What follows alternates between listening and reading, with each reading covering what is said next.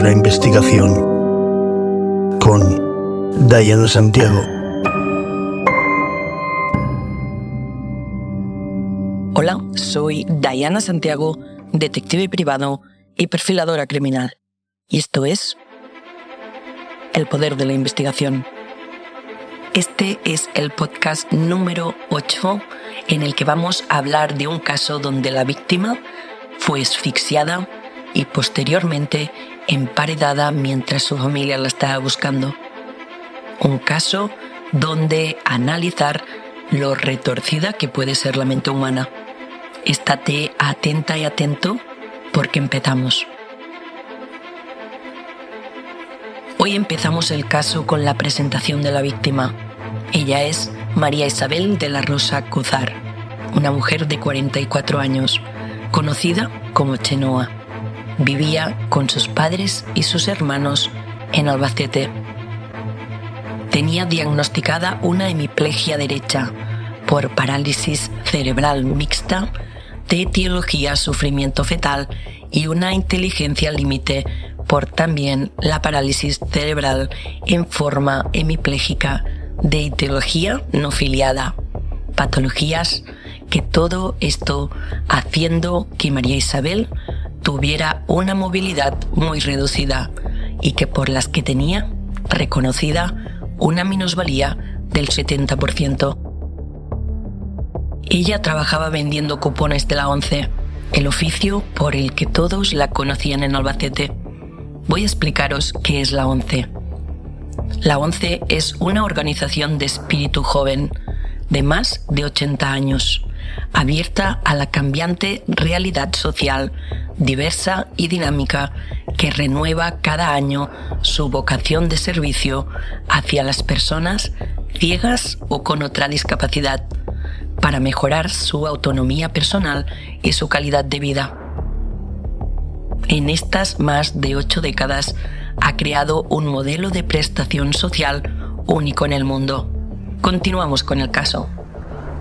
Cada día, María Isabel, a las nueve de la mañana, se dirigía a la zona del Parque Sur, en la ciudad, porque ella iba a vender cupones. Después de varias horas, y como cada día, María Isabel volvía a casa a comer. Y pasado el día, tenía por costumbre visitar multitud de bares y cafeterías a diario para vender esos cupones. Llegamos al día 19 de agosto de 2021. María Isabel, como todos los días, salió de casa para realizar su trabajo, pero a las 5 de la tarde sería la última vez que se la vería. Sus familiares supieron de inmediato que algo le había pasado. Ella era una persona de costumbres arraigadas y era raro que esa noche la vendedora no regresara a casa. El rastro de María Isabel se perdió a las 5 de la tarde de ese día, cuando tanto su datáfono de ventas de cupones como su teléfono móvil dejaron de emitir señal alguna. Su entorno estaba seguro y sabía que la mujer no se hubiera ido por voluntad propia. Por eso, con rapidez, solicitaron cualquier tipo de colaboración para dar con su paradero. Su desaparición fue denunciada unas horas más tarde y se activó un dispositivo para buscarla por toda la ciudad. Horas después de interponer la denuncia, se realizó una inspección policial en el domicilio de María Isabel para poder recabar cualquier indicio que ayudara en su localización. De esta forma, se abrieron múltiples líneas de investigación y todas las informaciones fueron comprobadas una a una por los agentes del grupo de homicidios de Albacete, los cuales trabajaron sin descanso mañana, tarde y noche para poder verificarlas todas. Se hizo muy complejo diseñar qué itinerario iban a seguir y tuvieron que atender multitud de llamadas y avisos de muchas personas que querían colaborar con la policía. en esta búsqueda de la vendedora de cupones.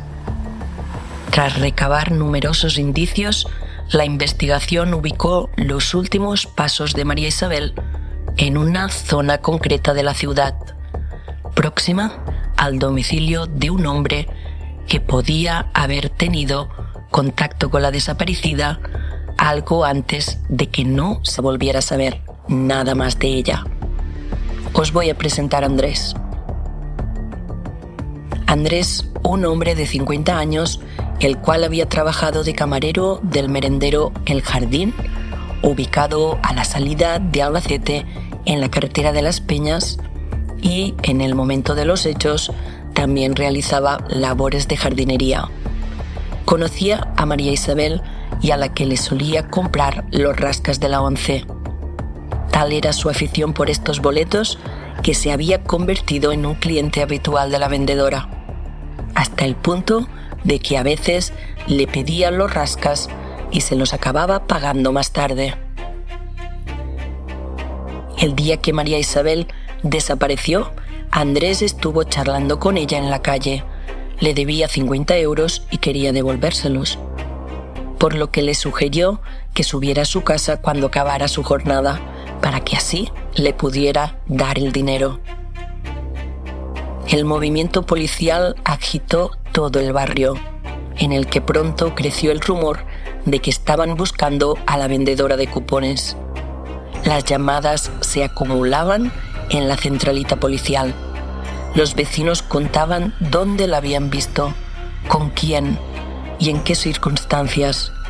Como de costumbre, los investigadores tuvieron que filtrar hasta el último hilo para dar con el definitivo que llevaría cuatro días después hasta Andrés, con quien la habían visto discutir en la calle. Durante cuatro días los agentes recabaron todos los indicios para poder detener al principal sospechoso. Según las pesquisas policiales, este compró ladrillos, cemento y arena y lo acarreó todo hasta un cuarto de herramientas situado al fondo de su vivienda. La jueza ordenó el registro de la vivienda la policía acudió a la vivienda del sospechoso y realizaron el primer registro junto al sospechoso, pero no hallaron nada en un primer momento. Después llegó una brigada especializada en la abertura de zulos y escondrijos para armas o drogas, los cuales entraron al domicilio con palas, picos, bombonas de oxígeno e incluso máscaras antigas, junto también a su propietario, el señor Andrés. Estos encontraron una tapia de cemento camuflada tras una estantería, la cual derribaron y allí encontraron el cadáver de María Isabel. Andrés fue detenido inmediatamente y este no tardó en confesar el crimen y los hechos. Vamos al día de los hechos. 19 de agosto de 2021. Ese día, Andrés Gómez, aprovechando la relación de amistad que mantenía con la víctima, le invitó a su domicilio para tomar unas cervezas y pagarle el importe de unos cupones que le había comprado días atrás. Una vez en la casa, le abonó a María Isabel de la Rosa los 50 euros que le debía pero además le pidió abrir un par de cupones del rasca, que la vendedora siempre llevaba encima. Cuando Andrés había acumulado una deuda de más de 200 euros, la vendedora le exigió que le pagara, ante lo que él contestó que no tenía dinero.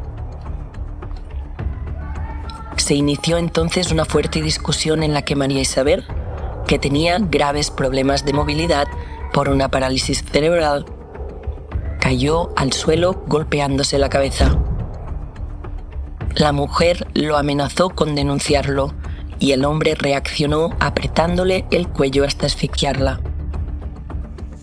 Más tarde, envolvió el cadáver en plásticos y la emparedó en su propia casa, no sin antes quedarse con la recaudación de ese día de la vendedora, cerca de unos 2.000 euros y varios cupones más.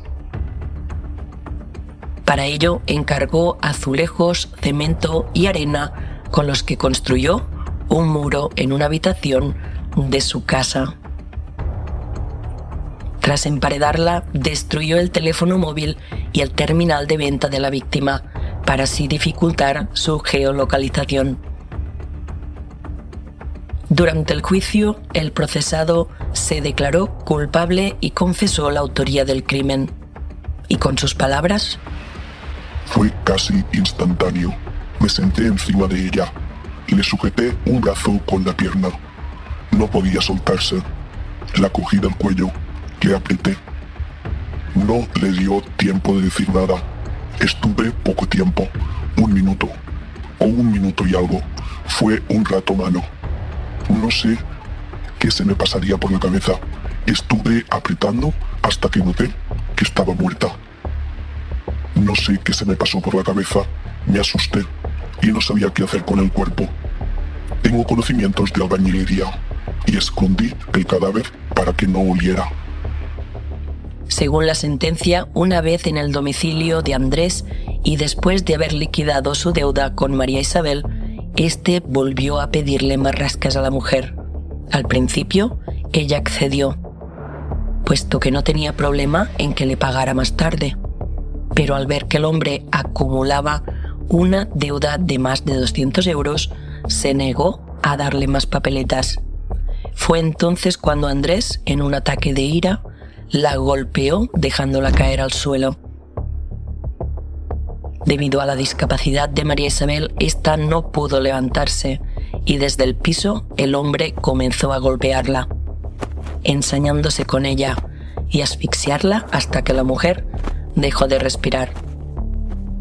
Con el cuerpo de María Isabel en el suelo de su casa, Andrés tuvo la idea de ocultarla primero en una habitación, en la que pasó unos días mientras él hacía vida con total normalidad. Luego, asustado por la descomposición del cuerpo, decidió construir un muro en su propia casa y meterla dentro junto a sus cupones y su datáfono. Así fue como la encontraron los investigadores. En el domicilio del arrestado, al fondo de la vivienda, se localizó esta estancia dedicada a albergar herramientas y en un bloque de cemento levantado en el espacio entre dos paredes. Así y allí, la policía descubrió el cuerpo sin vida de María Isabel, así como diversas pertenencias que llevaba en el momento de su desaparición, como el terminal TPV que llevaba múltiples cupones y el teléfono móvil, que este último había sido golpeado con un objeto contundente. La titular del juzgado de instrucción número 1 de Albacete, en funciones de guardia, decretó entonces su ingreso en prisión provisional comunicada y sin fianza, como presunto autor del asesinato de María Isabel, mientras las investigaciones continuaban. Dos años después, en julio de este año 2023, en Albacete y con jurado popular, empezó el juicio por el crimen de la vendedora de cupones. La defensa mantenía en su escrito preliminar que el acusado actuó así por miedo y pidió que sea condenado por homicidio a cuatro años de cárcel o en caso contrario por homicidio con dolo eventual a diez años de prisión.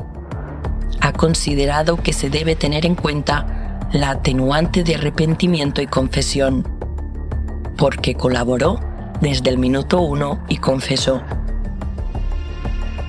tanto ante la Policía Nacional como ante la autoridad judicial.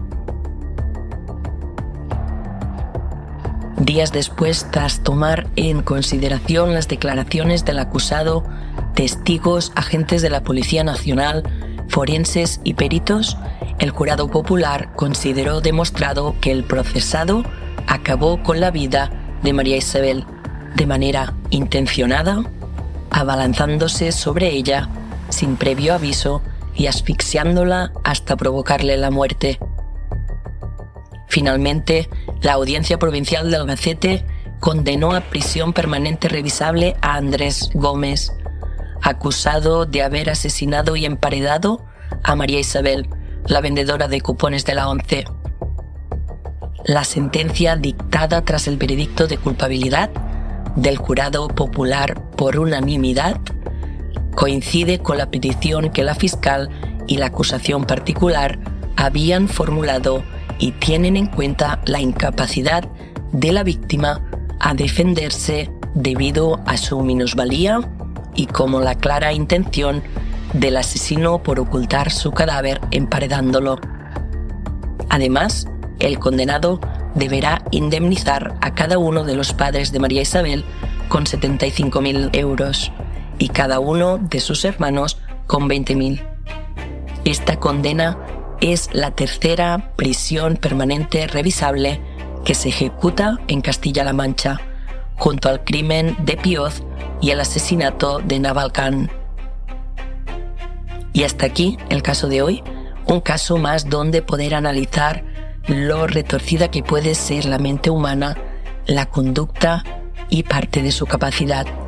Espero que os haya servido para poder realizar vuestros análisis y quiero recordaros que podéis seguirme en Instagram, El Poder de la Investigación, donde durante la semana voy subiendo información extra sobre los casos y también actualizaciones. También si os gusta este podcast y queréis ayudarme a que crezca esta pequeña gran familia, agradecería muchísimo si podéis compartir el podcast, dejar vuestros comentarios, darle me gusta y todo eso que se dice. Ah, y además tenéis el link por si queréis invitarme a un café. Muchísimas gracias y recordad, puedes escucharme en Spotify, Evox y Amazon Music. Y nos vemos el próximo lunes con mucho más True Crime. Salud.